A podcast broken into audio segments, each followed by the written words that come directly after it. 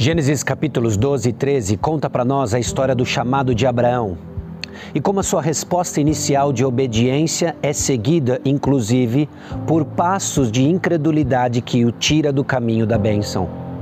Vemos que é possível sim você estar no plano da fé e navegar para o plano do medo, que o afasta de desfrutar da bênção do Senhor, sempre ligado ao propósito que Deus nos deu, à missão que Ele nos deu. Estamos vendo como em Abraão ele tem a sua fé forjada. Um homem que antes de ser abençoado precisa ser transformado num homem sábio. Em Gênesis capítulos 13 em diante, nós vemos como essa sabedoria começa a guiar Abraão em passos firmes para entender que a bênção de Deus vem nos termos de Deus. Não deixe de acompanhar a série, a série Gênesis, a razão de todas as coisas, e entender que não conta para nós apenas uma história do que foi, mas os padrões de Deus em agir no meio do seu povo. Gênesis, a razão de todas as coisas.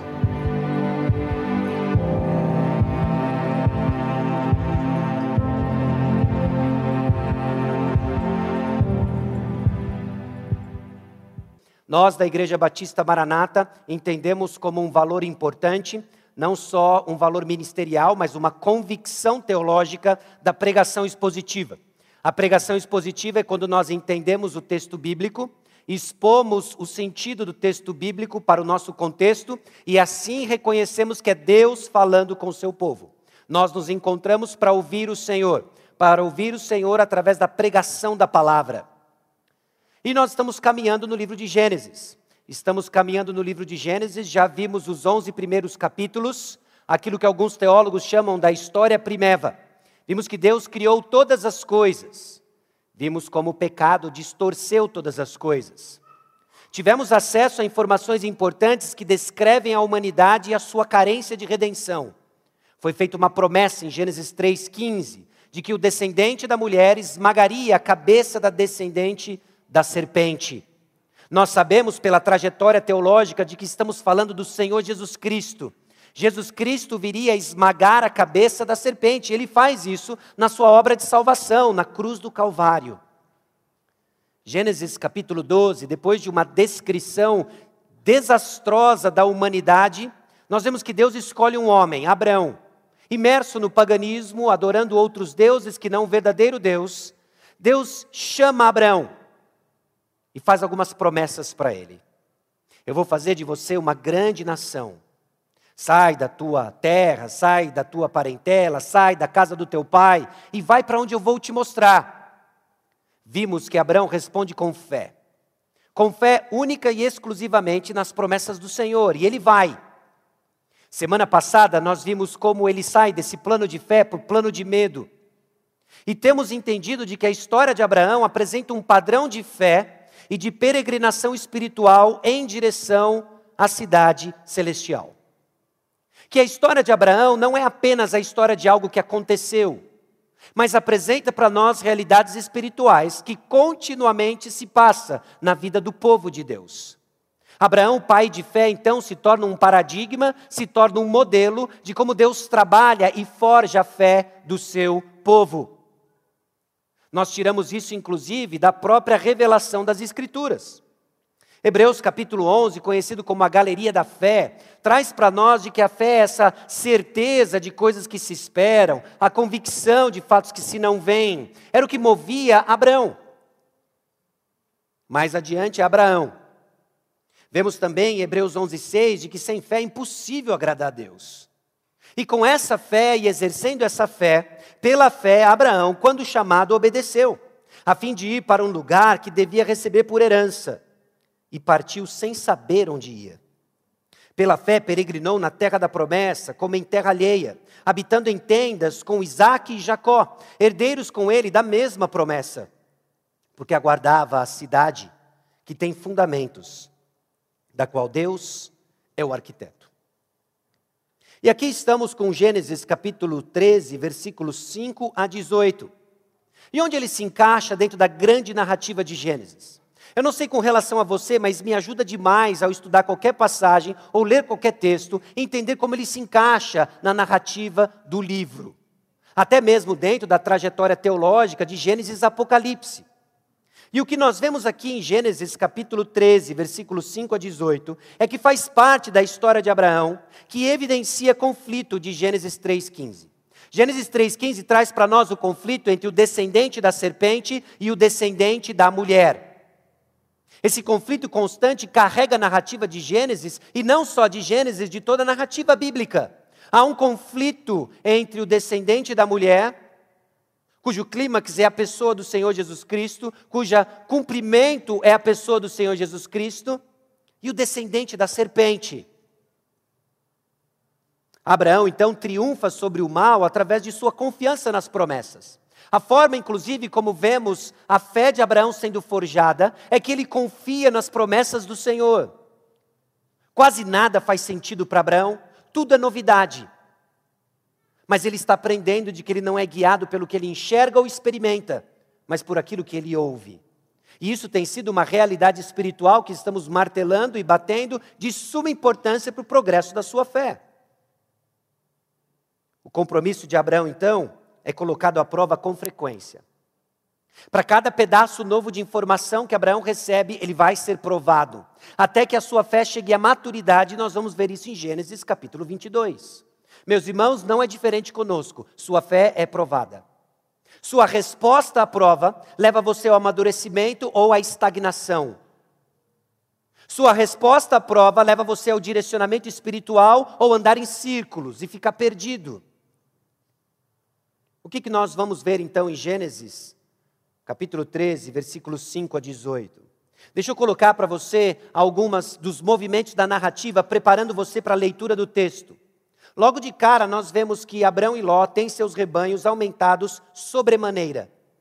Indícios da bênção de Deus sobre Abraão. Indícios da bênção de Deus sobre Abraão que respinga agora em Ló. Ló é abençoado por tabela, por andar com seu tio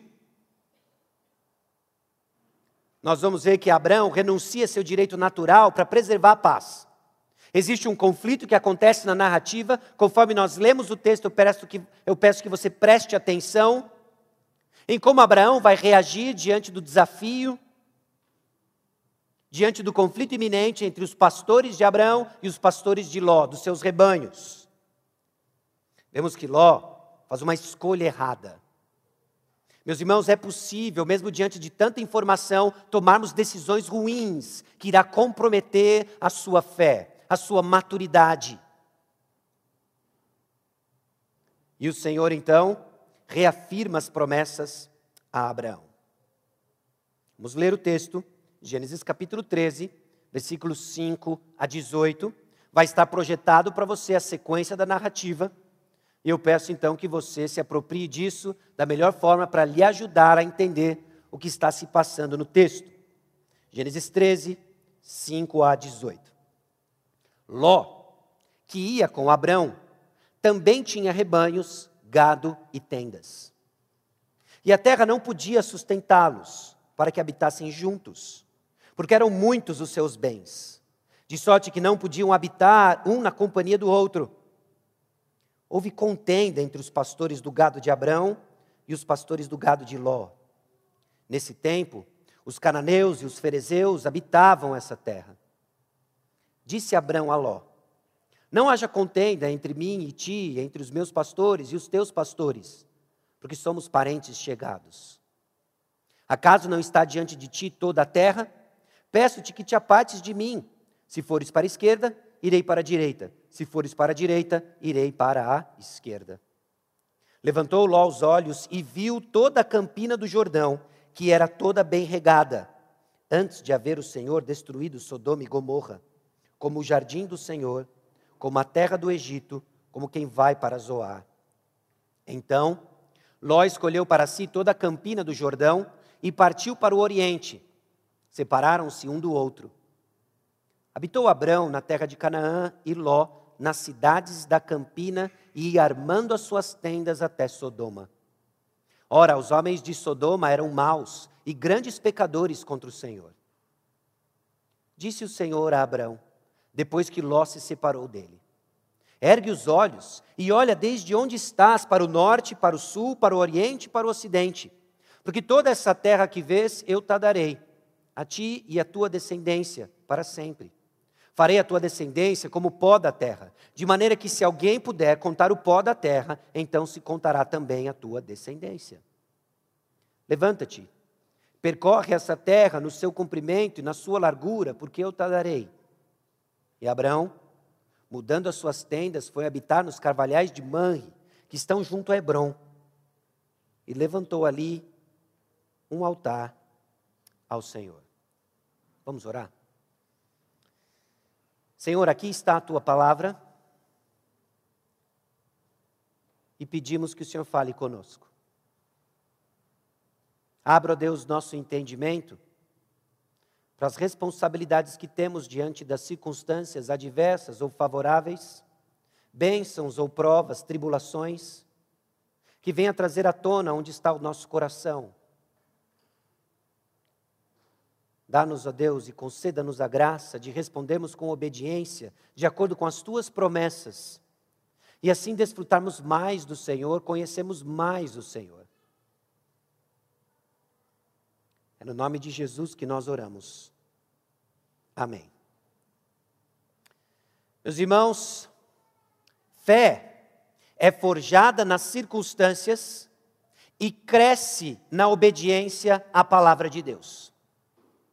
Essa não é uma verdade estranha a muitos de nós, mas é uma verdade enfatizada no texto de hoje.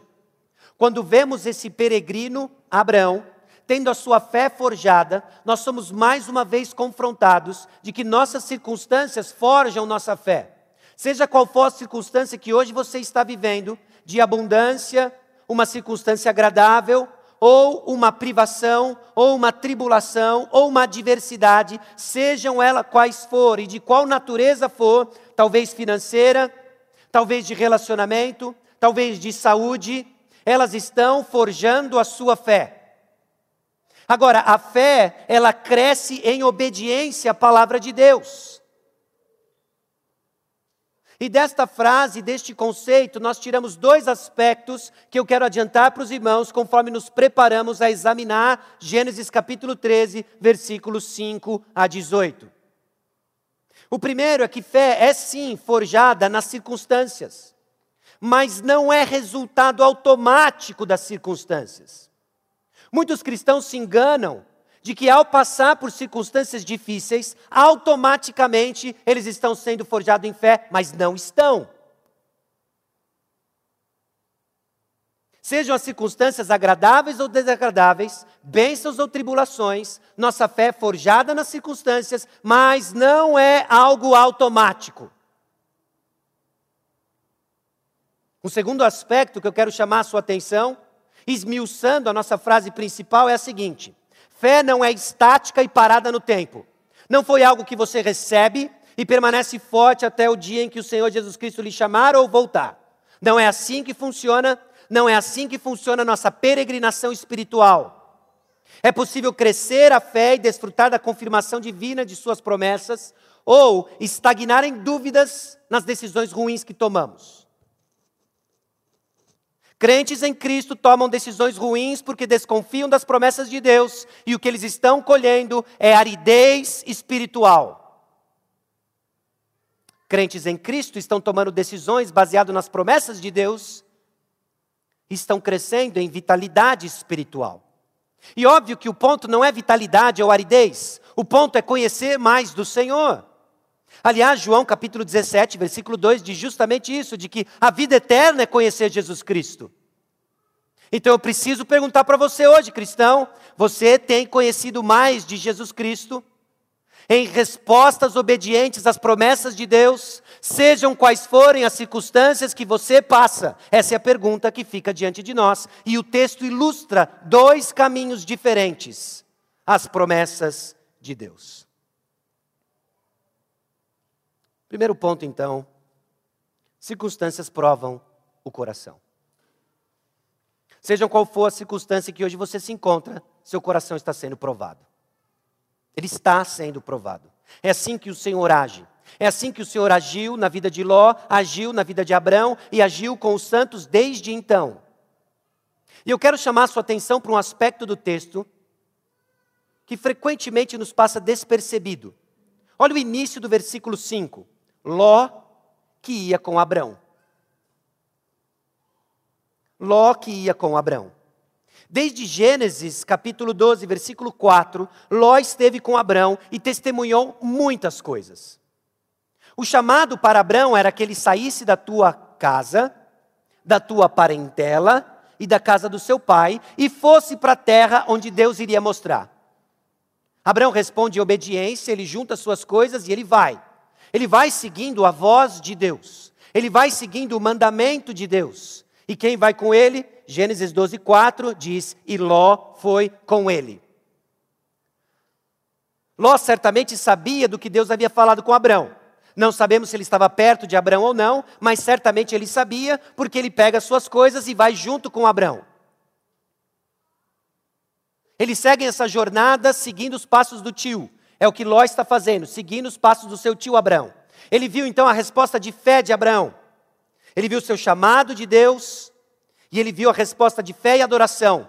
Abraão para em Siquém, ele levanta um altar, adora ao Senhor, Ló estava com ele. Abraão vai para Betel e Ai, ele levanta um altar, adora o Senhor e Ló estava com ele. Houve fome na terra, Ló estava com ele. Abraão tem a ideia então de descer para o Egito, nós vimos isso na semana passada. Ló vai com ele. Eles chegam no Egito e Abraão compromete sua esposa e seu casamento. Entrega Sarai para o harém do faraó. Ló estava com ele. Deus então, providencialmente, poderosamente, resgata Sarai, mandando pragas para a casa de Faraó. Ló estava com ele. Ló viu o resgate divino de Sarai, ela volta para Abraão e os dois são deportados do Egito e Ló estava com ele. Ele viu a proteção e bênção no Egito. Meus irmãos, é possível ver muita coisa e ainda não confiar no Senhor, não ter uma fé madura. Olha que assustador isso daqui. Não é porque você testemunhou e até vivenciou muita coisa que você aprendeu, aprendeu alguma coisa. Não se gabe de um passado repleto de vivências e experiências quando você demonstra não ter aprendido nada. Ló é o exemplo disso. Ele viu muita coisa, experimentou muita coisa, não aprendeu nada. Sua decisão foi ruim e não foi baseada nas promessas de Deus. Meus irmãos, esse é um paradoxo para nós. Infelizmente é comum entre nós de aprendermos as sagradas escrituras desde a infância de decorarmos versículos, de vermos o agir de Deus e não aprender nada. Ló é uma exortação viva para nós. Porque é possível testemunhar muita coisa, vivenciar muita coisa e não aprender nada. Esse é o tipo de realidade que é ilustrada, inclusive, nos homens dos últimos dias. É patente isso. 2 Timóteo capítulo 3, versículos 6 e 7, descrevendo justamente os falsos mestres que sorretariamente ficavam ah, ah, espalhando mentiras, falsas doutrinas. Olha como o texto descreve esses homens e os receptores do falso ensino. Pois entre estes se encontram os que penetram sorrateiramente nas casas e conseguem cativar mulherinhas sobrecarregadas de paixões, conduzidas de várias paixões, que aprendem sempre e jamais podem chegar ao conhecimento da verdade. É gente com a cabeça cheia de informação, mas que não conhece a verdade. Por quê? Porque suas decisões não são baseadas nas promessas de Deus.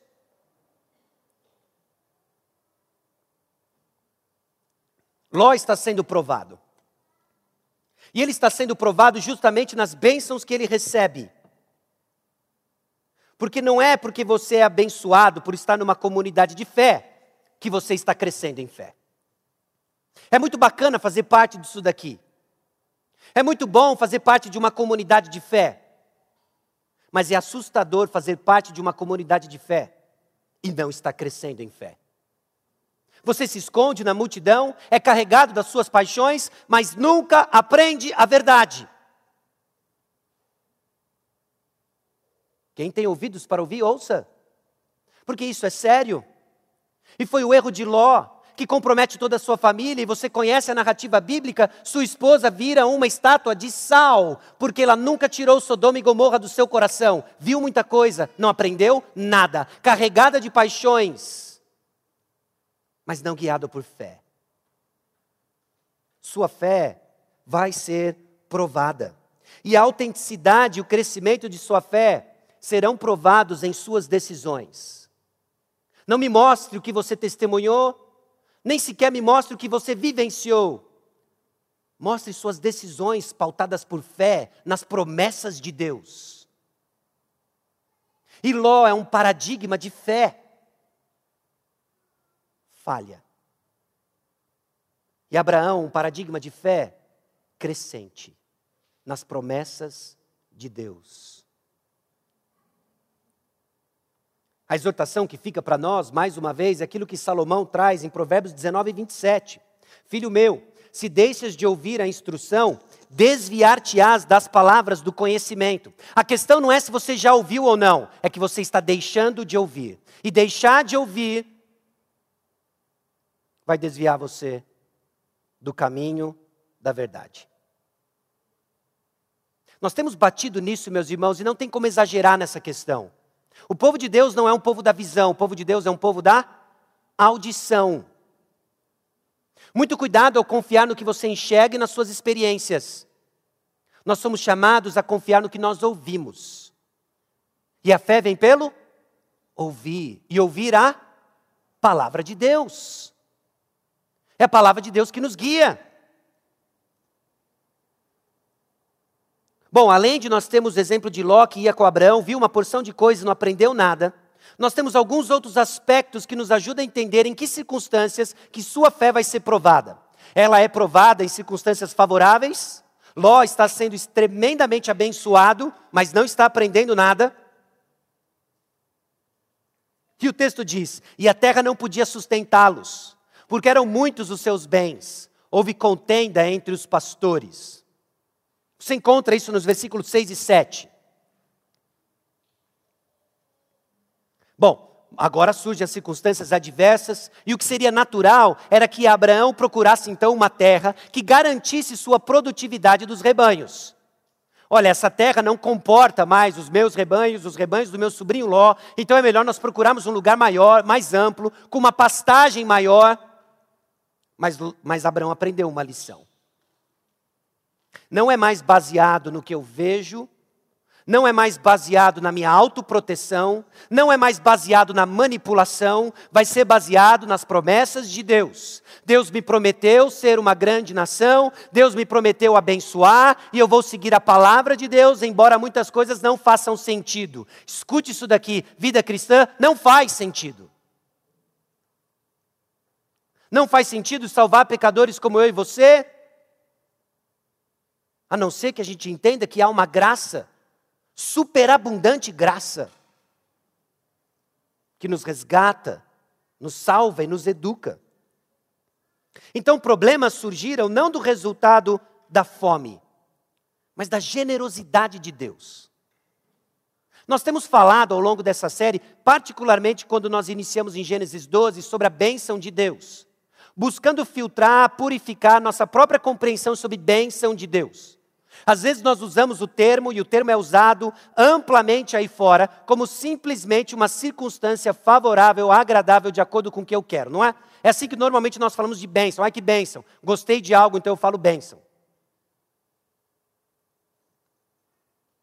Mas não é isso. Definitivamente não é isso. Bênção não é um estado favorável livre de problemas. É comum que as bênçãos de Deus tragam problemas, que são oportunidades para aprender mais de Deus e colher ainda mais bênçãos.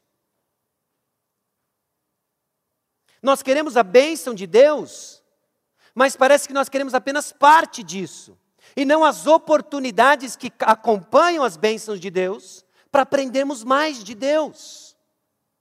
Bênçãos trazem sim problemas e desafios não são circunstâncias livres de problemas. Bênçãos trazem provas para nossa fé e convicções. Era por isso que Abraão precisava ser forjado, ser sábio, antes de ser mais abençoado. Deixa eu dar um exemplo para você. Casamento é uma bênção. Deus disse, é muito bom. Ele reafirma isso em outras passagens, inclusive pós-queda. Casamento é uma bênção. Se você é casado mais de um dia, sabe que junto com o casamento vem desafios, vem problemas. É uma bênção, não é? É uma bênção, mas junto com a bênção do casamento vem problemas, vem ajustes. E são nesses ajustes que o Senhor forja em nós o caráter de Cristo. Vou dar outro exemplo para você. Filhos. Filhos são uma bênção, não são? Filhos são uma bênção. E junto com essa bênção vem uma série de provações. Vem privação de sono, vem o desafio financeiro, vem o desgaste emocional. São problemas que precisam ser administrados. Isso faz com que os filhos deixem de ser bênção? Não. Eles continuam sendo bênção. Por quê? Porque Deus disse que são bênção. São bênçãos. Prosperidade financeira. Deus nos abençoa financeiramente? Abençoa financeiramente.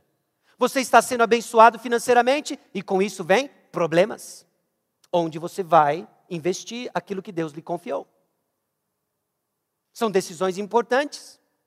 Você vai ser provado nisso. Junto com a bênção financeira, vem os desafios financeiros, onde você vai investir aquilo que Deus lhe confiou. A igreja está crescendo, que bênção! É uma bênção. Com o crescimento da igreja vem problemas. Vem problemas administrativos. Nós nos tornamos uma organização mais complexa. Nós nos tornamos um organismo maior. Pessoas chegam com bagagem, com problemas. É uma bênção, não é? É uma bênção. Mas com a bênção vem desafios. Deus tem nos abençoado, mas isso não é livre de desafios. Isso não é livre das provas da nossa fé. Por isso, mais uma vez, nós não podemos enxergar de acordo com as nossas paixões, experiências, percepções. Precisa ser com os nossos ouvidos da fé. Caso contrário, nós vamos chamar o bem de mal e o mal de bem, porque não entendemos o que o Senhor está fazendo. Ainda no versículo 7, nós vemos no final uma informação importante, que não é simplesmente a declaração da vizinhança de Abraão. Olha, Abraão e Ló estavam no lugar e ali perto moravam os cananeus e os ferezeus. E quando faltava farinha, eles iam pedir uma xícara de farinha um para o outro. Não é essa informação que está aqui para nós. Os cananeus e os ferezeus, eles restringiam os pastos, o acesso à água e tornava impossível que os parentes sustentassem a fertilidade de seus rebanhos. Nós estamos falando de um ambiente hostil. E nesse contexto onde a fé está sendo provada, os pastores de Abraão, os pastores de Ló confundiram a batalha e confundiram o inimigo. Meus irmãos, em meio às provas, é possível que eu e você confundamos qual é o problema.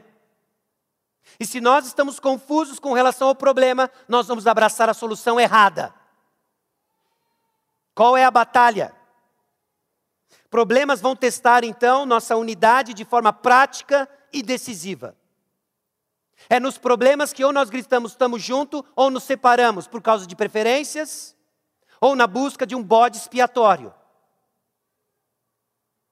E nenhum dos dois é a solução, porque é, é um engano achar que o problema são nossas preferências, e é um engano achar que o inimigo é seu irmão. Mas é o que está acontecendo. Cananeus e ferezeus são um problema. São um problema restringindo o acesso àquilo que garantia a fertilidade, prosperidade dos rebanhos. E agora os pastores se degladiam. Os pastores de Abraão, os pastores de Ló. O povo de Deus se degladia quando confundimos quem é o inimigo e qual é a batalha. Quando existia a confusão da batalha, nós achamos que se trata de nossas preferências e direitos. Não é sobre suas preferências e direitos. A igreja do Senhor Jesus Cristo não é edificada sobre suas vontades, sobre suas opiniões. A igreja do Senhor Jesus Cristo é edificada pelo Senhor Jesus Cristo e só Ele morreu no lugar de cada um de nós. Ele tem autoridade sobre a igreja e Ele diz como funciona. Se não entendermos isso, nós vamos entender errado o inimigo. Nós vamos entender errado a batalha. E vamos abraçar alguma coisa que não é a solução. Agarrados em nossas preferências, vamos olhar apenas o que nós enxergamos, experimentamos e não o que ouvimos, e a decisão será errada. Quando existe a confusão do inimigo, matamos irmãos e amigos, naquilo que alguns chamam de fogo amigo, mas não se engana, fogo amigo mata. Fogo amigo mata. O seu irmão não é o problema. O seu irmão em Cristo não é o problema. Ele pode estar sim sendo influenciado por pecado, esse é o problema. Ele pode estar sim sendo uh, sugestionado pelo diabo, esse sim é o problema. Ele pode estar sim tomado pelo mundo e as paixões deste mundo, como aquelas mulherinhas de 2 Timóteo 3, 6 e 7, carregado por paixões sobre a vaidade deste mundo e tomando decisões equivocadas. Este é o problema, mas o seu irmão é refém do problema. Por isso você foi colocado aqui. Você foi colocado aqui justamente munido da palavra da verdade, de proclamar, reverberar a palavra de Deus, e a palavra de Deus liberta o povo de Deus, porque ele volta mais uma vez a crer nas promessas de Deus e não é levado pelo que enxerga, não é levado pelo que experimenta, mas pelo que ele escuta. Você entende porque é vital a pregação da palavra de Deus. Você entende então porque é vital a reverberação da palavra de Deus. Porque sem ela, meus irmãos, não tem direção. E sem direção o povo padece. Padece perdido nas influências daí de fora, padece perdido carregado por nossas paixões, e não se engane, elas são muito mais poderosas do que você imagina. Sobre as provas, então, as provas podem ser vestidas de tribulações ou de bênçãos. Sim, elas podem ser vestidas de bênçãos. Quando o Senhor lhe confia algo agradável, favorável, aquilo que automaticamente nós chamamos de bênção, você está sendo provado.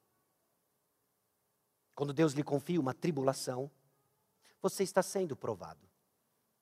Seja algo agradável ou desagradável.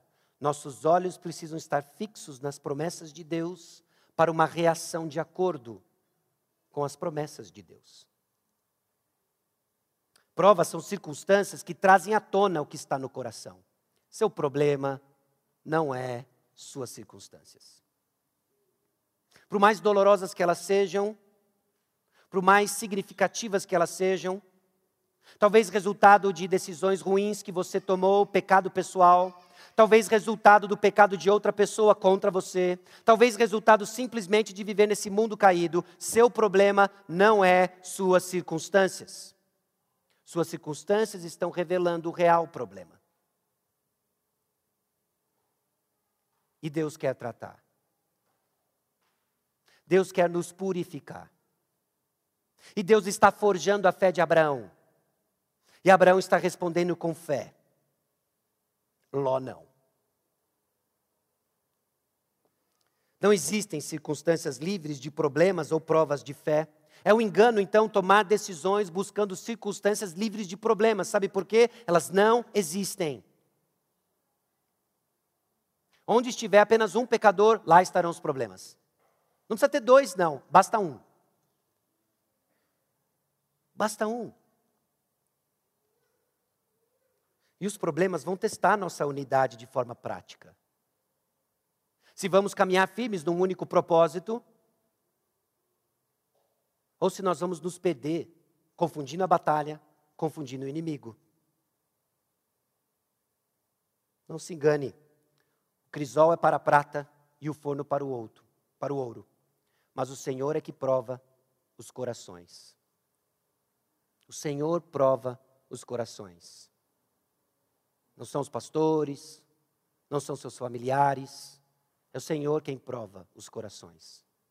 Ele faz isso de forma soberana, sábia e amorosa, trazendo à tona aquilo que só Ele enxerga e quer tratar. O que cabe a nós? ouvir as promessas de Deus. O que cabe a nós?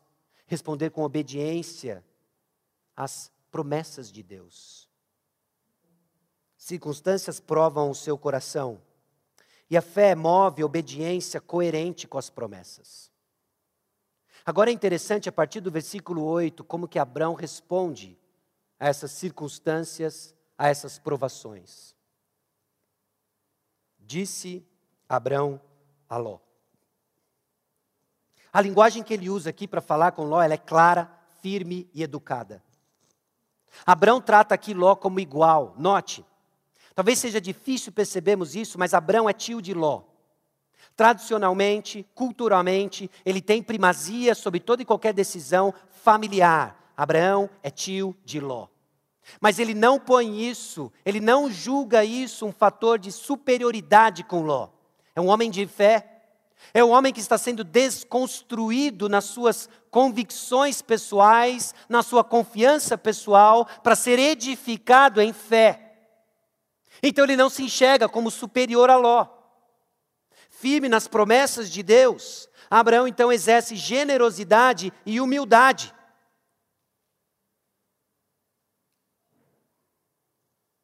E o modo como pelo qual ele agiu face à prova é um modelo, meus irmãos, de discernimento, bom senso e generosidade. Você vê alguém no meio da prova, agindo com discernimento, bom senso, generosidade, é alguém que crê firmemente nas promessas de Deus. Você vê alguém que lhe falta discernimento, num acesso de ira, de desespero, de bom senso, falta generosidade, que dá lugar à mesquinharia, à procura do que é seu. É alguém que tirou os olhos das promessas de Deus. Maturidade tem cara. Ela não é simplesmente autoproclamada. Maturidade dá evidências, como discernimento, bom senso, generosidade, são algumas dessas marcas. Meus irmãos, as virtudes cristãs não é simplesmente um moralismo superficial cristão. São evidências de um caráter transformado. Evidências de alguém com os olhos fixos nas promessas. Abraão exerce então generosidade e humildade, resultados dessa fé forjada em circunstâncias adversas e obediência alinhada com as promessas divinas. E como que ele exerce essa fé? Ele diz para Ló: escolhe. Pode escolher.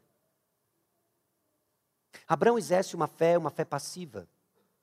E nós vamos ver como a fé, no decorrer da narrativa, principalmente de Abraão, toma múltiplas formas em circunstâncias diferentes. E aqui ela tem a cara de uma fé passiva ele vai confiar na providência de Deus. Porque ele está defendendo um valor, o valor da paz com o seu sobrinho Ló. Ele crê nas promessas e ele sabe que não vai ser por aquilo que ele enxerga que Deus irá abençoá-lo. Essa convicção na soberania de Deus, essa convicção na sabedoria de Deus, no amor de Deus, na providência de Deus, é evidenciada numa fé passiva em que Abraão é capaz de dizer para Ló: escolhe. Ele não tem medo de que Ló vai escolher a parte melhor e ele vai ficar sem a bênção, porque quem disse que ele vai ser abençoado não foi Ló, foi o próprio Deus. É assim que nós reagimos diante de provas. O que sua ansiedade, seu roer de unhas, sua irritabilidade, diz acerca da sua confiança na providência de Deus. Talvez seja o tempo, inclusive, de ajustar os ponteiros com relação à sua indignação. Indignação com relação ao governo, às autoridades, indignação nos seus relacionamentos, coisas que estão te deixando por aqui.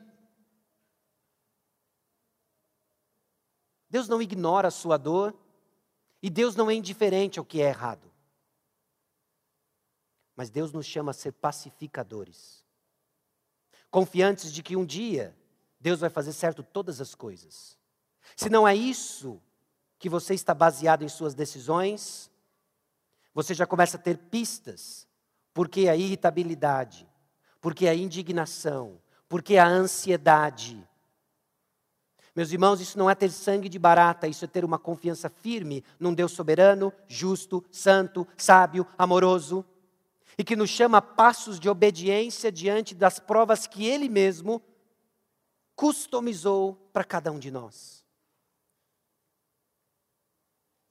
Abraão prefigura aquilo que Jesus Cristo diz em Mateus 5,9: Bem-aventurados os pacificadores, porque serão chamados filhos de Deus.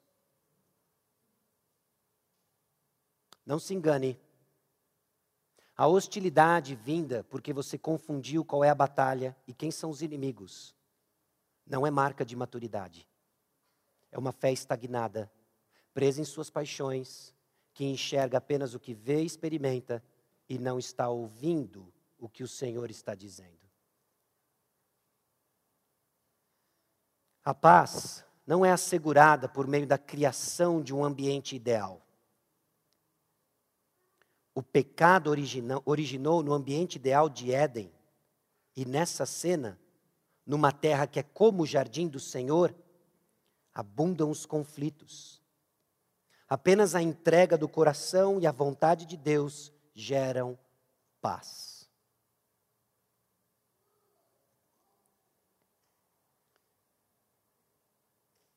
Essa terra, que parece como o jardim do Éden, como o Egito, não é ideal.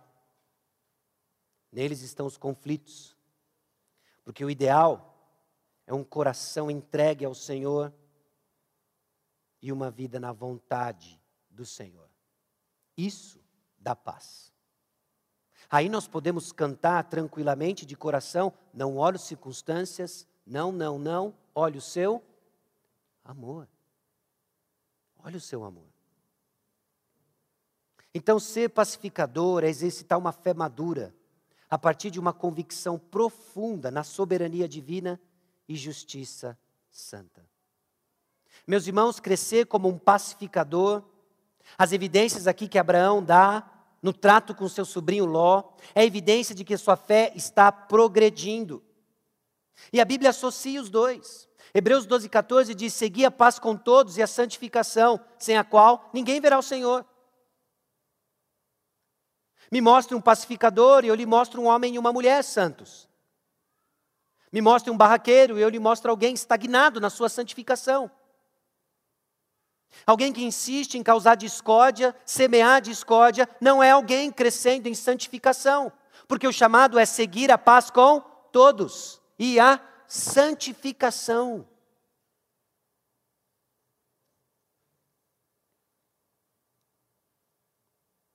Aqui vemos então essa fé que move a obediência coerente com as promessas, exemplificada em Abraão. Mas nós temos um contraponto nós temos Ló. Ló que exemplifica o contrário. Um homem que não anda de acordo com as promessas de Deus. Nós vemos um Ló que levantou os olhos e viu. E o texto todo aqui mostra o ponto de vista do que Ló viu. Versículo 10. Ele viu toda a campina do Jordão, que era toda bem regada. E o autor de Gênesis aqui, Moisés, movido pelo Espírito Santo, nos faz uma observação importante, particularmente importante para o povo de Israel, que começa a questionar como é que Ló escolheu aquele pedaço de terra infrutífera e cheia de sal. Não, mas isso foi antes de Sodoma e Gomorra ser destruída. Ali havia uma planície, ali havia uma terra bem regada. Ali havia um lugar que era como o jardim do Senhor. Sabe o que Ló viu? Não era o que era de fato, mas o que ele viu, ele viu o paraíso na terra. Assim são crentes carregados das suas paixões, que começam a olhar e ver o paraíso na terra.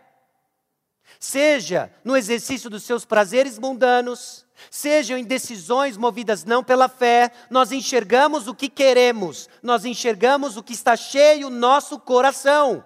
E o que ele viu em Sodoma e Gomorra, ele viu o jardim do Éden. Sabe o que mais que ele viu?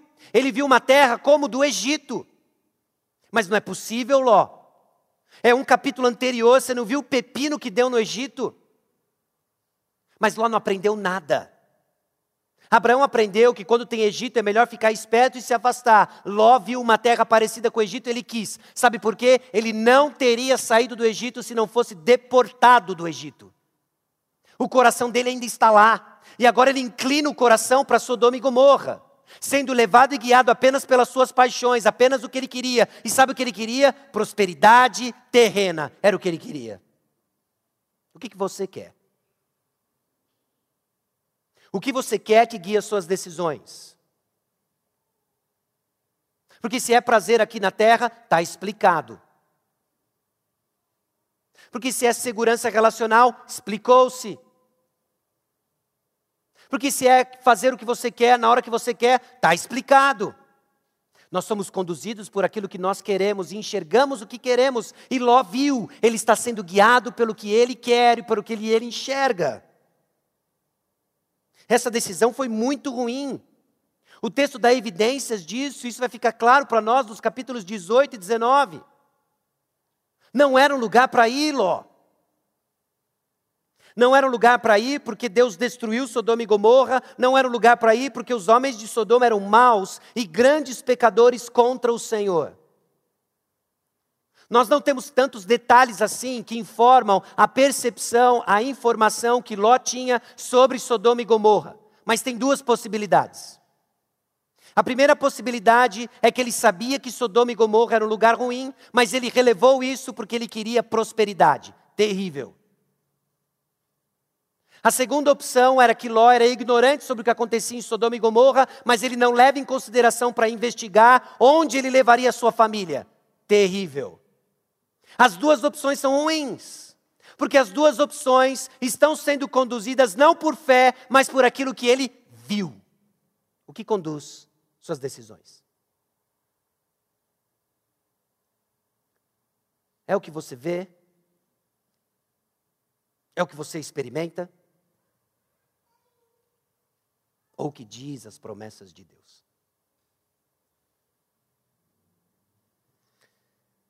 Provérbios capítulo 30, versículos 7 a 9, tem uma oração que eu deixo para os irmãos, de um homem chamado Agur, completamente informado sobre o perigo que tinha em seu coração, sobre o perigo que existe no meu e no seu coração. E diz o seguinte: Duas coisas te peço, não mas negues antes que eu morra. Afasta de mim a falsidade e a mentira não me des nem a pobreza, nem a riqueza. Dá-me o pão que me for necessário. Para não suceder que, estando eu farto, te negue e diga: Quem é o Senhor? Ou que empobrecido venha furtar e profane o nome de Deus. Agur não ora por circunstância X ou Y. Agur ora para que Deus proteja o seu coração das circunstâncias X ou Y. Porque o problema não é riqueza ou pobreza, o problema é como nós reagimos às circunstâncias que o Senhor coloca sobre nós. Porque você vai ser provado nas circunstâncias que você se encontra. Você está sendo provado. E a maneira como você reage agora ou é pautada pelas promessas de Deus, ou vão ser confusas no que você vê. O justo viverá pela fé. O justo viverá pela fé. Essa sabedoria, então, que nós vemos em Abraão, ela brotou da sua fé. Pela fé, ele já tinha renunciado a tudo. Pôde prover, então, a renovação da escolha. Pela fé, tinha optado pelo que não se vê. Não tinha necessidade de julgar baseado na visão dos seus olhos, como fez Ló. Meus irmãos, o segredo do desprendimento é fé nas promessas de Deus. Você não é chamado a controlar resultados, como pessoas vão reagir, você é apenas responsabilizado em como você decide, baseado em fé ou no que você vê.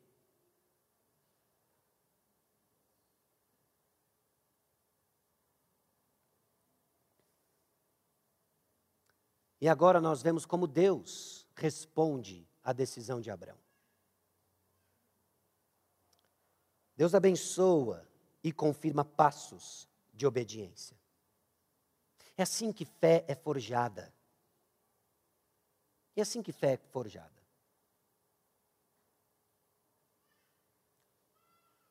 Você responde com obediência, Deus confirma no seu coração algo que fortalece você espiritualmente. Nova prova. Você responde em obediência, Deus confirma sua fé, seu coração. Nova prova. Você responde com estagnação, você decide de acordo com sua experiência, seus olhos, você estagna, você anda em círculos, você não amadurece. Experimenta muita coisa, não aprende nada. Não faça isso. Para cada passo que o Senhor lhe dá e chama a obediência, responda com fé. Porque o Deus que nos chama a obedecer é o Deus que não poupou seu filho em seu lugar. Ele sabe o que está fazendo. Nós muitas vezes não. Mas ele sabe o que ele está fazendo. Disse o Senhor a Abrão depois que Ló se separou dele. O chamado era: sai da tua terra, da tua parentela. E agora se despede o último integrante da parentela. Deus confirma mais um passo de obediência. Que Abraão foi capaz então de preservar paz, ainda que agir de acordo com as promessas e o chamado de Deus. Ló se foi, e é o Senhor falando conosco em passos de obediência. Às vezes nós usamos o termo até de uma forma trivial e banalizada. O Senhor falou comigo isso, o Senhor falou comigo aquilo outro. O Senhor não fala nada com você em desobediência. Não é aí que está a voz do Senhor. O homem que teme ao Senhor, ele o instruirá no caminho que deve escolher. Alguém que não teme ao Senhor e que vive carregado das suas paixões, dos seus desejos, decidindo de acordo com o que vê, não está ouvindo o Senhor. É difícil entender que o Senhor fala com você quando você vive em desobediência deliberada a mandamentos simples e ordinários da vida. De que você insiste em derrapar na lição 1 um do seguir a Jesus. Amar a Deus e amar ao próximo. Você ainda está estagnado nisso. Perdoar como você foi perdoado em Cristo. E você derrapa nisso. Você anda em círculos. Não julgueis para não serem julgados.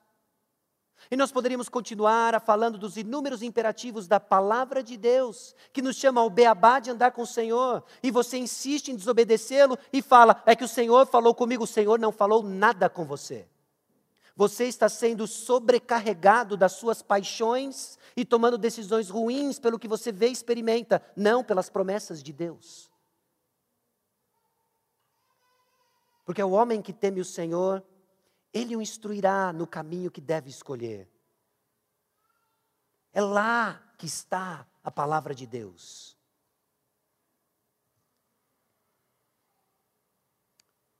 O Senhor fala conosco, então, em passos de obediência, e o Senhor confirma seu plano no caminho da obediência. Agora o Senhor aparece a Abrão, depois que Ló se separou dele, e o Senhor mostra algo para Abrão.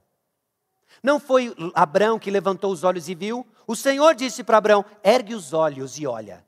Agora o Senhor vai mostrar. Percebe a diferença aqui? Não é você que vê, é o Senhor quem mostra.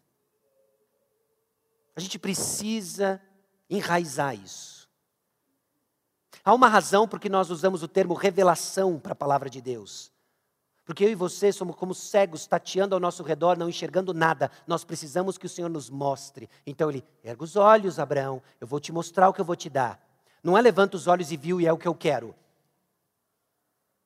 Fé madura, então, escuta e espera do Senhor mostrar algo. O Senhor vai mostrar. O Senhor confirma então seu plano de caminho e obediência. E agora Abraão é chamado para andar, para peregrinar, andar em toda essa terra que o Senhor está mostrando. E quando Abraão percorre essa terra, ele simbolicamente toma posse legal dela. Era assim que reis da antiguidade faziam. Abraão então responde com fé e ele entende: o Senhor está me dando isso, então eu vou percorrer a terra. E ele percorre. Não tem nada a ver com essa confusão mística que tem aí fora. Tem a ver com a maneira como ele responde com fé, quase como se ele, o Senhor me deu, onde está o documento, a escritura? Deixa eu assinar então. O Senhor me deu. E eu vou no cartório reconhecer, firma. Por quê? Porque o Senhor me deu. É isso que ele está fazendo. Ele está reconhecendo que o Senhor deu para ele a terra. E sua fé está sendo forjada de acordo com as promessas de Deus e não de acordo com o que ele vê. E onde está a resposta disso? Qual é a resposta de Abraão? A resposta de que nós estamos no caminho do Senhor é que o que sai do nosso coração não são as obras da carne, é a adoração. Levantou ali um altar ao Senhor. Toda vez que isso aparece, preste atenção, Abraão está dando um passo de fé aqui. Ele está no caminho certo, ele está adorando a Deus. Quando a resposta do nosso coração é qualquer coisa diferente disso, nós estamos no caminho errado. Pode até ter cara de certo, pode até ser abençoado numa comunidade de fé, mas estar estagnado na fé. É um coração que adora. Adoração transcende louvores, envolve louvores, mas transcende louvores. Mas uma vida de obediência ao Senhor. Quer comais ou bebais, façam tudo para a glória de Deus. O que você faz hoje é possível ser feito para a glória de Deus? Esse é o teste de uma vida que está reconhecendo o Senhor e adorando o Senhor. Irmãos, fé é forjada nas circunstâncias e cresce na obediência à palavra de Deus. Eu quero recapitular com você algumas considerações importantes para você pensar sobre o seu estado espiritual, onde você se encontra nisso. Suas circunstâncias atuais, sejam elas quais forem, e eu não digo isso por conhecimento de causa, eu digo isso simplesmente informado pelo que a palavra de Deus diz sobre como ele foge a fé na vida dos seus filhos, são o ambiente onde Deus irá operar. Seja ele numa provação financeira, seja ele numa abundância financeira, seja ele numa prova, adversidade de relacionamento, seja ele no gozo de um relacionamento que flui bem, seja numa provação de saúde, ou seja, no desfrutar da boa saúde. Deus está usando o ambiente certo hoje, aqui e agora, para trabalhar no seu coração uma fé madura. Sua responsabilidade, então, é reagir de forma coerente com as promessas de Deus. Você desconhece as promessas de Deus, você vai apenas agir de acordo com o que você vê. Você conhece as promessas de Deus, você vai esperar o Senhor dizer para você: ergue os olhos, que eu vou te mostrar o próximo passo. Deus fala conosco no caminho da obediência. Deus irá confirmar então sua vontade no caminho da obediência, e meus irmãos, isso só é possível pela graça de Deus. Isso só é possível porque Deus em Cristo Jesus derramou sobre nós bênçãos espirituais, graça abundante, onde abundou o pecado porque nós tomamos decisões ruins, baseadas no que nós enxergamos, onde abundou o pecado porque nós tomamos decisões apenas baseadas em nossas paixões, sendo carregados pelas nossas paixões e não guiados por fé, ali superabundou a graça do Senhor Jesus Cristo. Por isso, meu irmão, minha irmã, dê mais um passo, com fé. E aproprie-se da bênção de Deus, fortalecendo esse coração árido, confuso, às vezes desesperançoso, na graça de Deus. Não tem receita de bolo. Tem um redentor que faz dessa maçaroca que chamamos de bolo uma obra perfeita. Porque é Jesus quem edifica a igreja. Enquanto estivermos ouvindo a voz do Senhor na palavra de Deus, nós vamos ter uma fé exercitada em obediência, para a glória de Deus. Eu quero encerrar lendo juntamente com vocês 2 Pedro capítulo 1. versículos 3 a 10. Nós lemos na semana passada os versículos 3 e 4. Eu mencionei para os irmãos os demais versículos, mas hoje nós vamos ler todos eles. Nós vamos ler esses versículos e eu quero chamar a sua atenção como Pedro apresenta para nós justamente a mesma lógica, o mesmo ensino, a mesma instrução. As promessas de Deus revelam para nós o caráter de Deus, o conhecimento de Cristo. E essas promessas que operam em nós produzem as virtudes cristãs. Quando não estamos crescendo nas virtudes cristãs, estamos esquecidos do que Deus fez em nós, por nós. Presta bastante atenção, eu vou fazendo algumas pausas, algumas observações. Se aproprie do que aqui está escrito. É Deus falando conosco, meus irmãos. 2 Pedro, capítulo 1, versículos 3 e 4, diz o seguinte: Visto como pelo seu divino poder nos têm sido doadas todas as coisas que conduzem à vida e à piedade. Pausa. Tudo o que você precisa já lhe foi dado. Muito cuidado com o que você enxerga. Eu preciso do campo regado. Eu preciso de algo que parece o jardim do Éden. Eu preciso do Egito. Você pode estar indo para Sodoma. Tudo já lhe foi dado. Pelo conhecimento completo daquele que nos chamou para a sua própria glória e virtude, a saber, Jesus Cristo. É no conhecimento dele que nós desfrutamos das bênçãos espirituais, pelas quais nos têm sido doadas as suas preciosas e muito grandes promessas, para que por elas vos torneis coparticipantes da natureza divina, livrando-vos da corrupção das paixões que há no mundo. São as promessas de Deus que nos transformam, porque as promessas de Deus nos apontam para o Redentor, Jesus Cristo, que é suficiente para o que você precisa. Quando nos apropriamos disso, note os versículos 5 e em diante. Por isso mesmo, vós, reunindo toda a vossa diligência, os irmãos têm esforço envolvido aqui, a graça de Deus não exclui esforço, exclui merecimento. Você não merece nada e agora a graça de Deus lhe capacita para fazer aquilo que você deve fazer. A graça de Deus lhe capacita para desejar o que você deve desejar. É isso que a graça de Deus faz. Ela então nos capacita e por isso então, reunindo toda a vossa diligência, observe o que significa crer nas promessas de Deus, observe quais são as evidências de alguém que cresce nas promessas de Deus. Uma fé que está crescendo, uma fé que tem vitalidade, uma fé que está amadurecendo. Alguém que passa por uma porção de coisas, mas cresce e aprende. É alguém marcado por. Associai com a vossa fé a virtude, com a virtude o conhecimento, com o conhecimento domínio próprio, com o domínio próprio a perseverança com a perseverança a piedade, com a piedade a fraternidade, com a fraternidade o amor. Porque estas coisas existindo em vós e em vós aumentando, fazem com que não sejais nem nativos, nem frutuosos no pleno conhecimento de nosso Senhor Jesus Cristo. Pois aquele a quem essas coisas não estão presentes é cego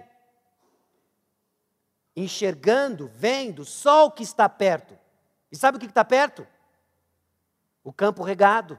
Algo que parece o jardim do Éden e o Egito, está bem perto. E só o que você enxerga. Porque você perdeu o vislumbre do que Cristo fez por você. Ele morreu por você. Para você viver para Ele. Como? Exatamente no contexto onde Ele lhe colocou. E respondendo às adversidades e às bênçãos demonstrado nas virtudes cristãs. Esquecido da purificação dos seus pecados de outrora. Por isso, irmãos, procurai com diligência cada vez maior confirmar a vossa vocação e eleição.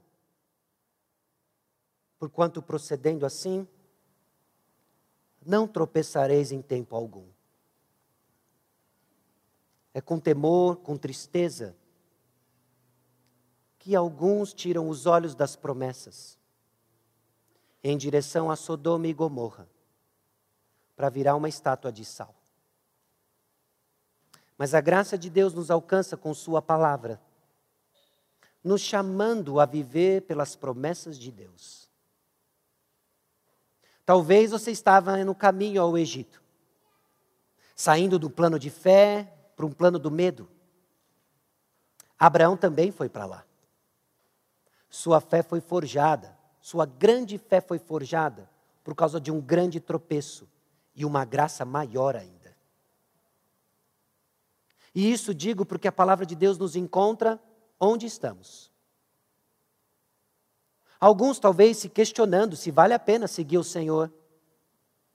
São tantos sacrifícios, são tantos problemas. E hoje a palavra de Deus lhe encoraja. Sim, vale a pena. É pela fé que nós vivemos. Nós vamos viver e caminhar para aquilo que o Senhor prometeu e que hoje nós ainda não vemos, mas escutamos. Força. Talvez a palavra de Deus lhe encontrou hoje, armando tenda em Sodoma. E você não considerou o mal que há nisso. Em particular, você é líder espiritual de uma casa, comprometendo toda a saúde espiritual da sua esposa, dos seus filhos. Sai daí. Sai daí. E vamos ver onde o Senhor vai nos levar. Temendo ao Senhor. Porque o Senhor instrui o próximo passo para aqueles que vivem debaixo do temor do Senhor. Jesus Cristo, meus irmãos, é o pastor desse rebanho. Ele nos conduz por intensas provas, Ele que alivia das intensas provas, e é Ele que traz promessas que transformam e revitalizam nossa fé. Amém? Baixe sua cabeça, vamos orar. Senhor nosso Deus e Pai, aqui chegamos diante do Senhor, convictos, ó Deus, como muitas vezes somos guiados pelo que vemos, experimentamos. Fórmula do desastre. Escolhas e decisões ruins são feitas, ó Deus, quando desconsideramos Suas promessas. E são tantas promessas. Fundamente, ó Deus, edifique, enraize nossos corações nas promessas que recebemos no conhecimento de Jesus Cristo. E assim respondemos com fé, fé diligente, que cresce nas virtudes cristãs, que está constantemente contemplando o que o Senhor fez por nós. Não que pessoas fazem contra nós, mas o que o Senhor fez por nós. Encoraja, ó Deus, o coração do teu povo. Firma, ó Deus, nossos passos em decisões sábias, em decisões confiantes, porque o Senhor hoje está levantando o nosso rosto, erguendo nossos olhos e nos chamando a contemplar mais uma vez o triunfante e ressurreto Jesus Cristo. E é nele que nós existimos e crescemos. Que o teu Santo Espírito nos incomode e nos lembre daquilo que vem do Senhor, para a glória do teu nome, para o bem da nossa alma, no nome de Jesus. Amém.